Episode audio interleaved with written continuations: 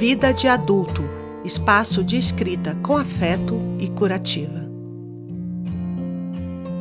Sou Juliana Ribeiro e escrevi o texto de hoje. Meu plano M. Eu preciso de um plano B. Minha amiga pensou alto em um dia de trabalho estressante e chato. Depois virou para mim e perguntou qual era o meu plano se um dia não fosse mais trabalhar com comunicação. Pensei, pensei e concluí que eu não tinha, até aquele momento, planejado o que faria se precisasse investir em outra área. A pesquisa informal continuou até que outra amiga respondeu: Eu já estou no meu plano B.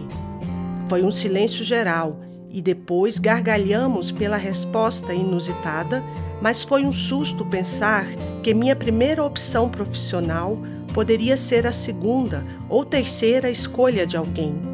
Não que aquele fosse um plano ruim, pelo contrário.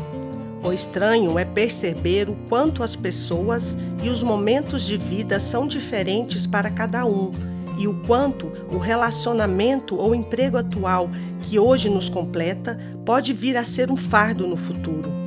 Difícil entender como o tempo nos transforma em outras pessoas, às vezes com desejos, paixões e expectativas completamente diferentes de antes.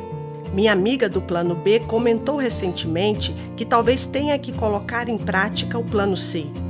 Acho que ela ainda não sabe qual seria essa terceira opção, mas se precisar mudar e começar de novo, tenho certeza que estará preparada porque é corajosa. Infelizmente, o imaginário popular ainda vê o plano B como algo negativo, sinal de fracasso. Mas acho justamente o contrário. É preciso muita coragem para sair da zona de conforto e recomeçar. Todas as vezes que preciso começar algo, lembro dessa história. Agora, por exemplo, estou pensando em recomeçar meus estudos de francês, que larguei há uns 20 anos. Também quero me dedicar mais à leitura e ao estudo das cervejas artesanais.